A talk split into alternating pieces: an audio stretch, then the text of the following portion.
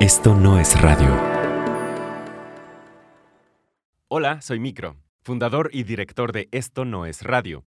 Y antes de que escuches este episodio, te recuerdo que Esto no es radio estrena su cuarta temporada. En esta ocasión te traemos historias de cuerpos, cuerpos que resisten, cuerpos que cambian y cuerpos que exigen para seguir viviendo. Anótale en tu calendario, miércoles 22 de junio de 2022 y sigue Esto no es radio, el podcast del logo rosa en esto no es radio.mx, en Spotify, Apple, Google o donde sea que escuches tus podcasts. Al final de este episodio te invitamos a que escuches el tráiler de la cuarta temporada y sepas de qué estamos hablando. Esto ocurre en el año de 1986 en la Ciudad de México al norte de la Ciudad de México, en lo que hoy es la alcaldía de Azcapotzalco, en un barrio que se llama Pueblo de Santiago Aguizotla. Estamos en una, en una reunión con mi abuela.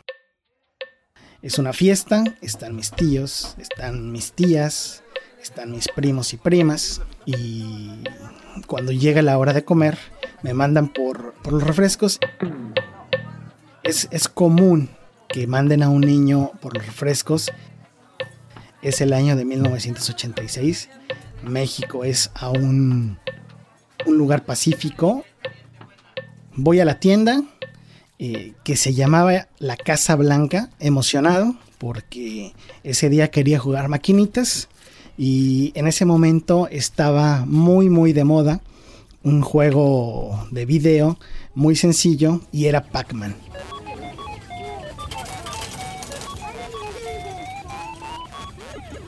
Compro los refrescos y me pongo a jugar eh, las maquinitas. No sé exactamente cuánto tiempo jugué, pero en eso estaba cuando de pronto veo que se estaciona justo frente a la tienda un automóvil. Era un carro negro que incluso tenía las luces levantadas como aquí del auto increíble. De un hombre que no existe. Y me voy a ver, dejo la maquinita, me voy a verlo. Del auto baja un hombre moreno, delgado, bajito, con el bigote cano. Yo en ese momento solamente quiero ver el auto. Lo único que quiero es admirar el auto, lo, lo hago, o sea, veo el auto, prácticamente doy la vuelta al auto y el hombre me pregunta, ¿te gusta? Sí, sí me gusta. Y él se mete otra vez, enciende el auto y veo el tablero y eso me deslumbra. Veo luces verdes todo lo que tiene un tablero de automóvil, pero con luces verdes. El único tablero que yo había visto, que yo he visto en mi vida, es el tablero de un Volkswagen o bochito. De tal manera que eh, ese tablero me deslumbra, pero sobre todo, para mí, es la confirmación de que es Kid el auto increíble, porque en la serie aparece justo así, con esas luces moviéndose por el tablero. Después lo que él hace es preguntarme que si me quería subir. Y yo respondo que sí. Recuerdo que sonrió.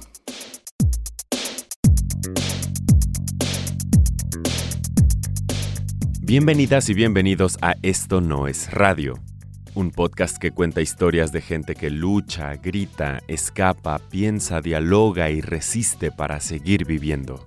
Yo soy Fernando Micro Hernández Becerra. Israel Piña dice que en 1986, cuando tenía seis años, la Ciudad de México era un lugar seguro y los adultos eran seres confiables que no tendrían por qué hacerle daño a un niño fan de los videojuegos y los coches. Esta historia se titula La Avalancha y así la recuerda Israel. para mí aventarme en una avalancha es una emoción muy, muy, muy, muy tremenda. Es adrenalina, es sentir la velocidad. espacial, vamos a volar con la imaginación. Avalancha es una marca registrada. Es sentir como si yo estuviera en, en mi propio kit, el auto increíble. Una avalancha es, es una especie de carrito con sus cuatro ruedas, pero prácticamente es una tabla con cuatro ruedas y un volante. A los seis años, yo soy un estudiante de primer grado de primaria.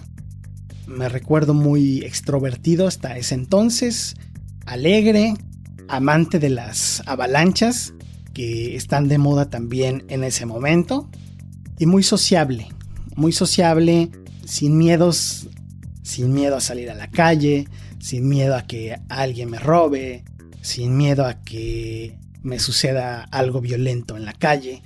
Me voy al, a la primaria solo, me regreso solo. Para mí todo es eh, tranquilidad y paz en ese lugar de la Ciudad de México.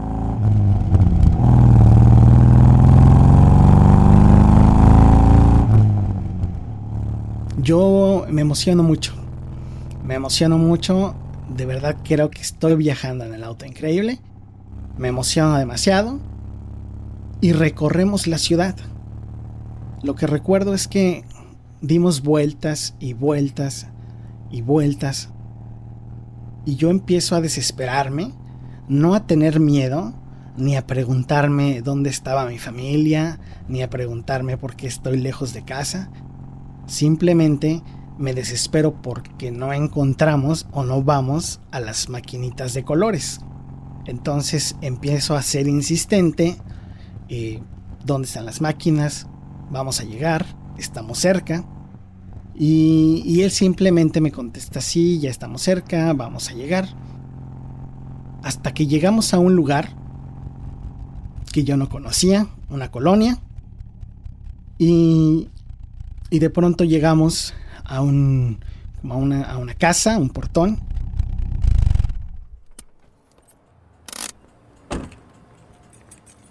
Y de ella, ah, del portón, sale una mujer. Poco gordita, es todo lo que recuerdo. Dice, ya llegamos, es adentro. Y entonces pues yo, sin dudarlo, sin, sin oponer ningún tipo de resistencia, pues bajo y entro a esa vivienda. Ya no le pregunto en las maquinitas porque solamente yo entro. Una vez que yo entro se cierra la puerta, bueno, entra la, la mujer y ya no supe más de él, ya no supe nada de él.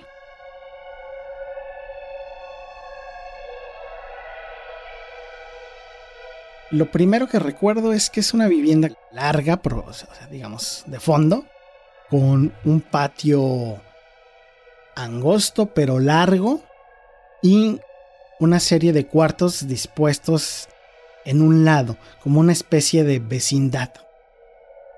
Entonces, recuerdo que me meten a uno de ellos y en, e, en uno de esos cuartos hay varios, varias literas y hay varios niños que están en ese lugar yo puedo calcular que alrededor de 10 niños, alrededor de 10 niños en 4 o 5 literas y los niños están algunos viendo la televisión, otros, la verdad no recuerdo muy bien qué hacían.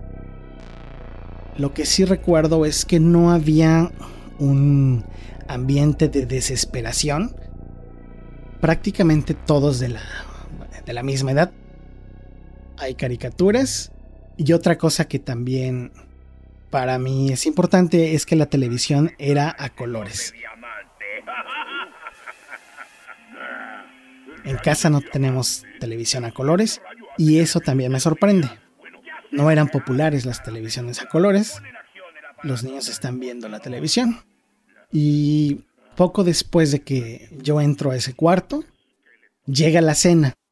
La mujer que abrió el portón entra otra vez a esta habitación y recuerdo muy bien que a mí me dan de cenar en frijoladas.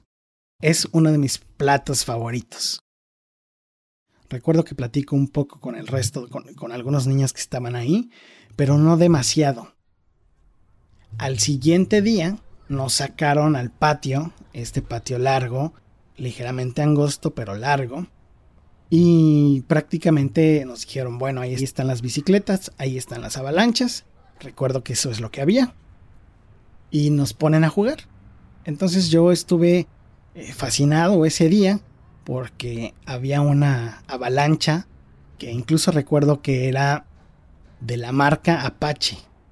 Yo la tomo y comienzo a jugar con esa avalancha ese día.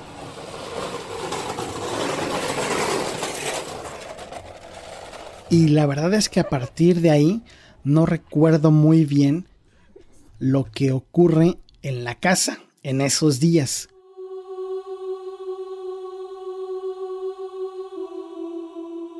Mi abuela es muy creyente, ella es católica, de tal manera que mandó a hacer una misa para que yo apareciera.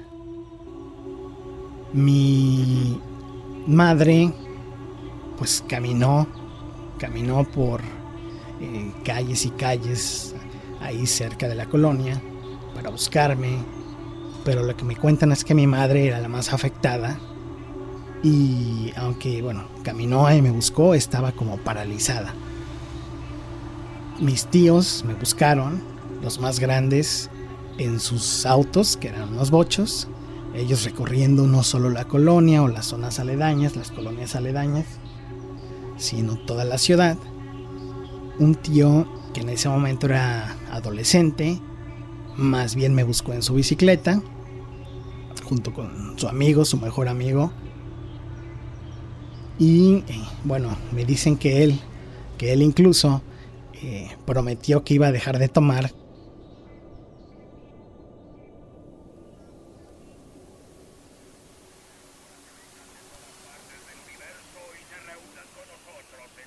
En mi mente todo era todo era seguro, todo lo puedo hacer.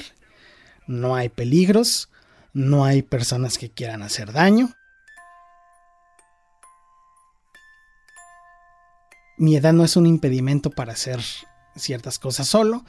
de tal manera que, que no, no sufro la distancia eh, con mi familia, no sufro estar en un lugar desconocido.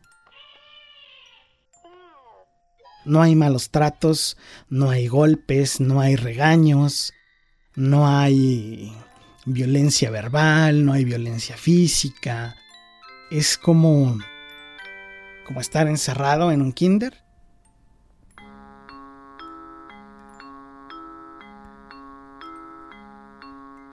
Recuerdo que sale la mujer y como un close-up de cine veo veo la cerradura que no da vuelta completamente, que no cierra completamente. Entonces, para mí ese momento es la oportunidad de salir.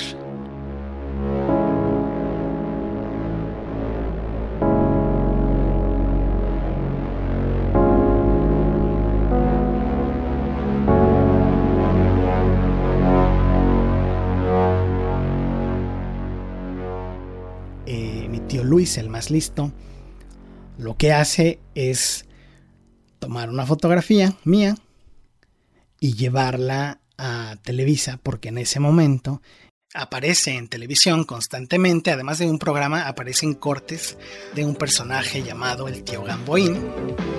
Hola, ¿cómo están mis sobrinos? Un saludo muy especial para todos ustedes y también para...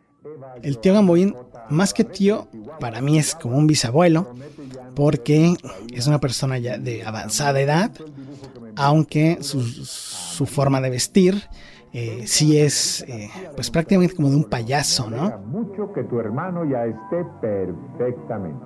Lo recuerdo con un, con un blazer, un saco rojo, eh, con muchos botones en ese saco y es muy conocido. Yo creo que el, el tío Gamboín junto con Chabelo son los personajes más populares en los años 80. Es un programa de, muy breve de concursos. De concursos. Y además también recuerdo, a veces sale antes de determinada caricatura y dice a continuación He-Man.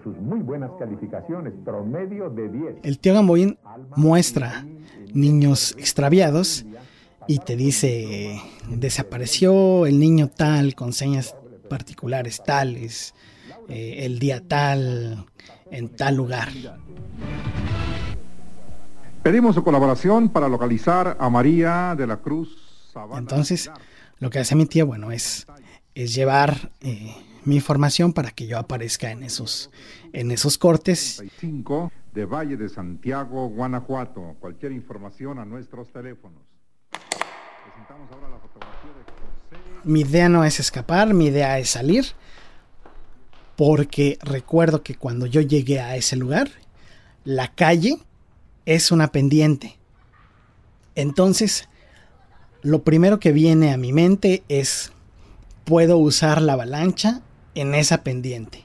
Me puedo aventar en esa, en esa pendiente con la avalancha. Ese es mi objetivo. Por eso salgo. Y es lo que hago. Me aviento con la, con la avalancha desde arriba de la calle hasta abajo. Aventarme en una avalancha es, una emoción muy, muy, muy, muy tremenda. Es adrenalina, es sentir la velocidad, es sentir como si yo estuviera en, en mi propio kit, el auto increíble.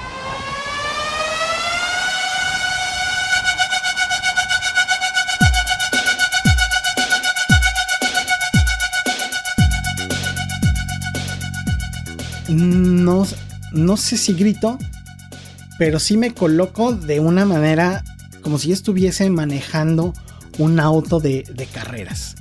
O sea, estiro los pies lo más que puedo.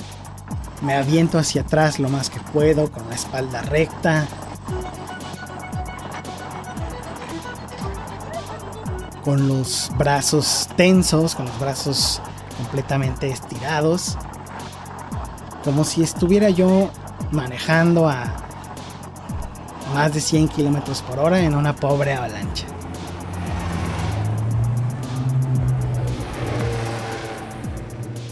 cuando estoy abajo, en ese momento, casualmente, pasa la mujer que ayuda a mi tía a eh, hacer los quehaceres de su casa, Carmela, y me grita sorprendida, Israel, ¿qué estás haciendo aquí? Y a mí me sorprende más bien, a mí me extraña su forma de, dirigirse hacia mí. No entiendo su sorpresa, pero ella me toman, bueno, no es, ella, no, ella no espera a que yo le dé una respuesta, me toma de la mano, fuerte, me jala, corremos, no sé qué distancia, no sé si una cuadra o dos o tres, corremos y tomamos un taxi, un bocho, un bocho de los eh, bochos amarillos que hay entonces en la, en la Ciudad de México nos subimos al bocho y nos vamos hacia la casa de mi tía Cande. Ella está nerviosa, como si alguien nos estuviera persiguiendo.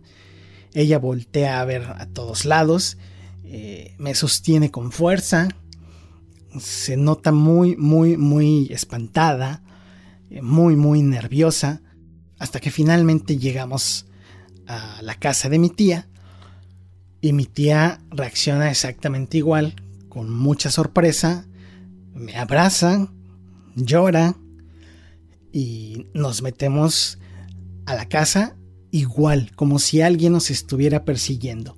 O sea, desde que Carmela me encuentra hasta que estoy en la casa de mi tía, yo tengo esa sensación de que nos de que alguien nos está persiguiendo.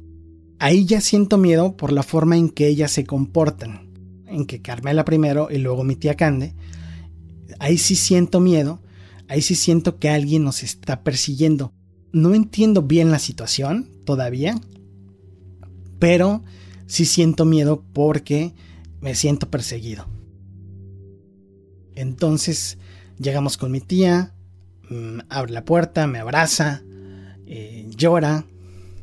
Entramos a la casa.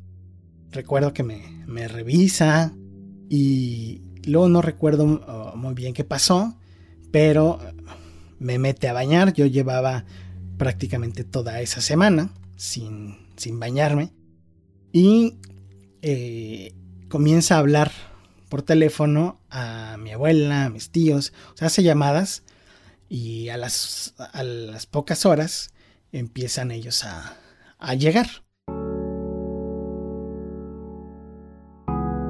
Después de que llaman a mi familia, las primeras en llegar son mi madre y mi abuela. Llegan juntas, que son las personas con las que yo vivía. Ellas llegan y, y reaccionan igual, ¿no?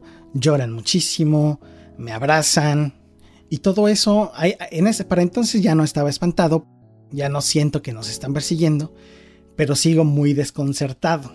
O sea, yo no, no, entiendo exactamente por qué lloran, ¿no? ¿no? ¿no? entiendo exactamente por qué me abrazan, porque para eso en mi casa las expresiones de ese tipo son muy inusuales, ¿no? Mi familia no suele expresar sus sentimientos con tanta facilidad, de tal manera que verme ante eso, eh, pues me resulta completamente extraño.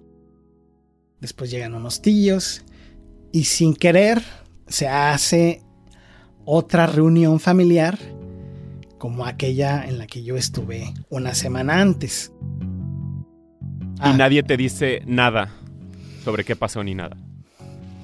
En ese momento. Sí. Desde que llego, mi tía me pregunta qué pasó, que dónde estaba. Cuando llegan mi, mi abuela y mi madre, también me preguntan que qué pasó, que qué había hecho, que con quién estaba, que dónde estaba, que dónde me había metido. Para mí lo importante es que les cuento que había más niños, que no era el único. Y les cuento también que, que no me había pasado nada, que no me habían tratado mal, que había estado ahí. Les cuento cómo me había ido. Mi, mi familia se sorprende. Y recuerdo también que hablan hablaron entre ellos eso es todo lo, que recuerdo. Regresamos a la casa de mi, de, mi abuela. Y para mí en ese momento ahí había terminado todo.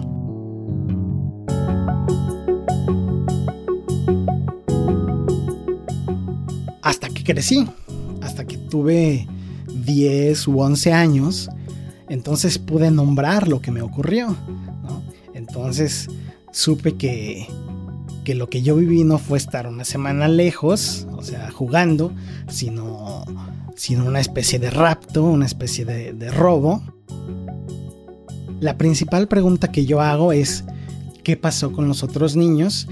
¿Y por qué mi familia nunca hizo nada para saber qué pasaba con esos niños? ¿Por qué no acudieron eh, con la policía, con las autoridades?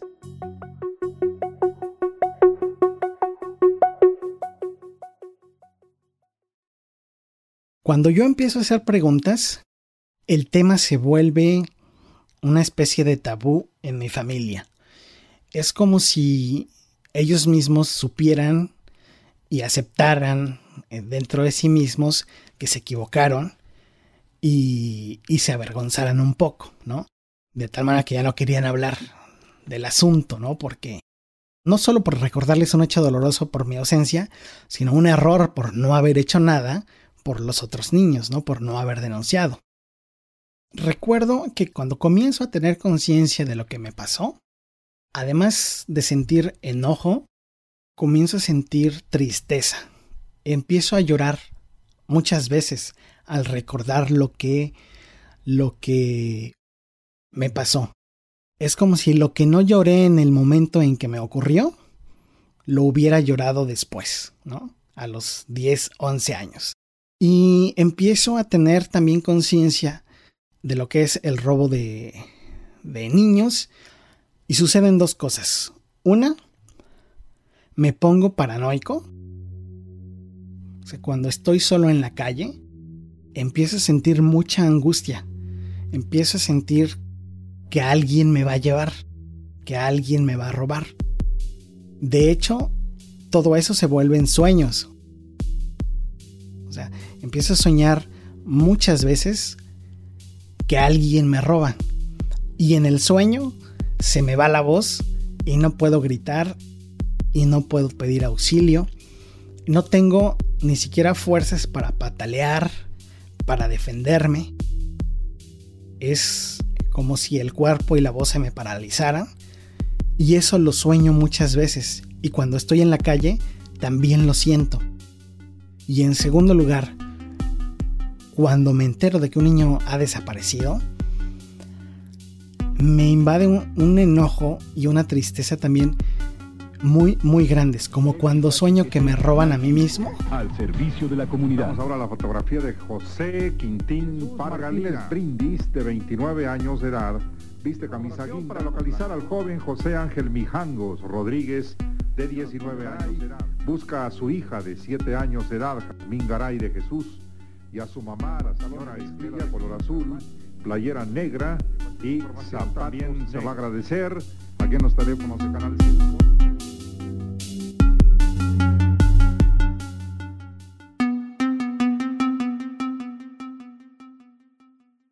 Creo que soy el primero de mi familia en tomar una terapia, pero fue así. Como esto era un tema tabú en mi familia, es hasta que yo comienzo a trabajar, como a los 17, 18 años, cuando yo mismo me pago mi terapia.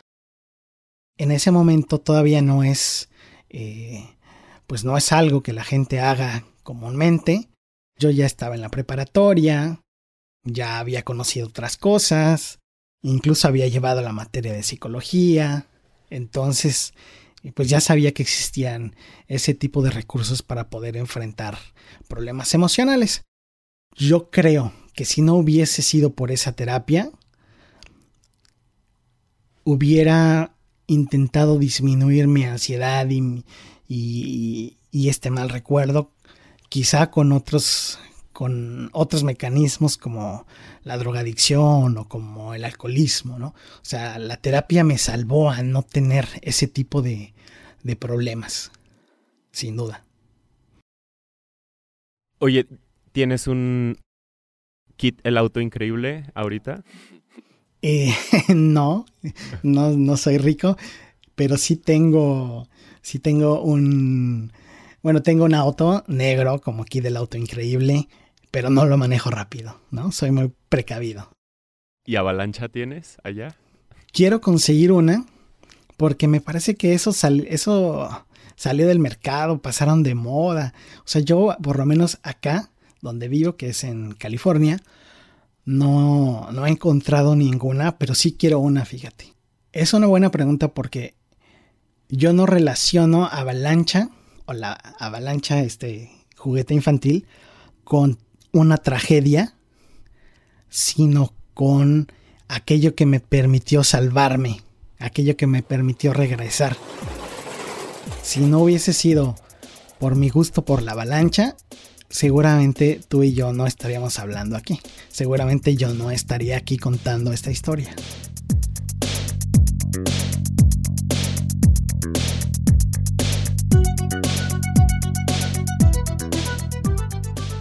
Según cifras del Registro Nacional de Personas Desaparecidas y No Localizadas, en su versión pública, del 1 de enero de 1986 al 26 de mayo del 2021, se registraron 66.565 personas menores de 17 años desaparecidas, de las cuales 14.320 no han sido localizadas.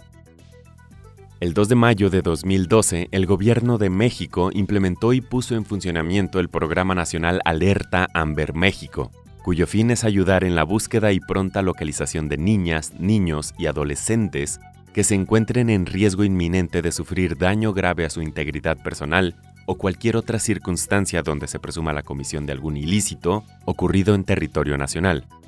Para más información, visita alertaamber.gov.mx.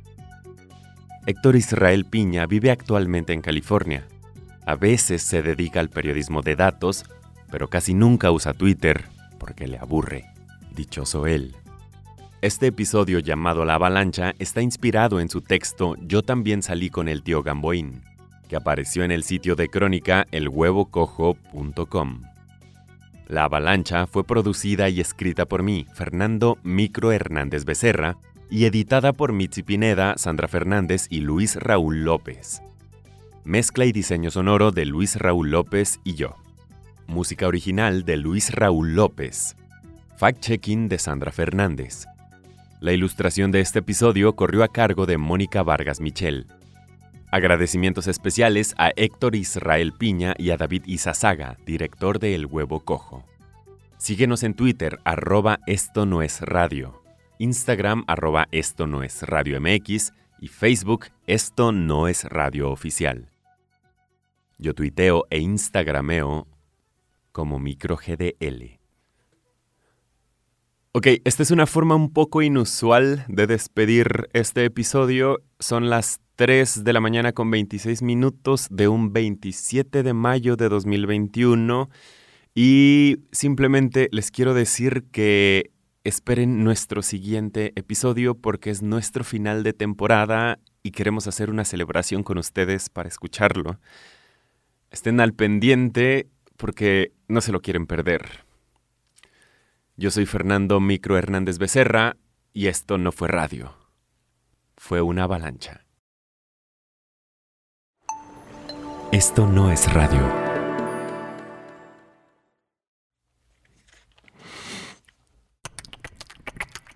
Somos cuerpos. Somos lo que pensamos. Somos lo que deseamos.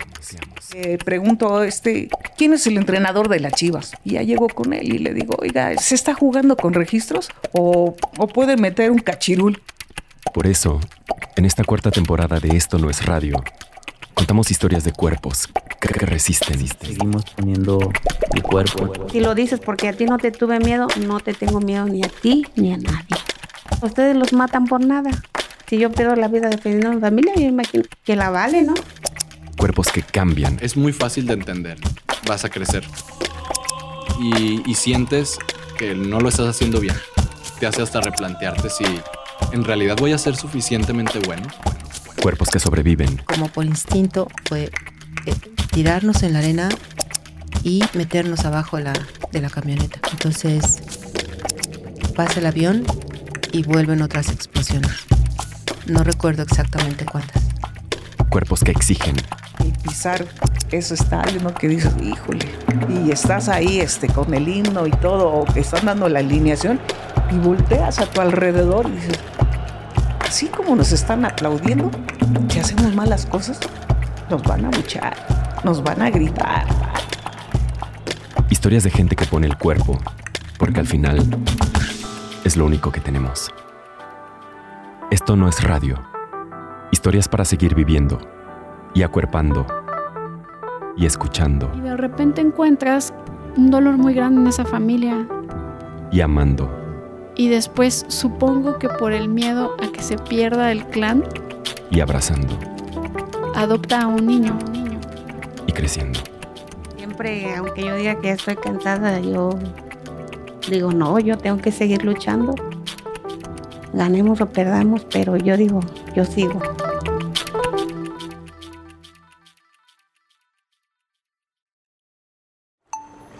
Esto no es radio.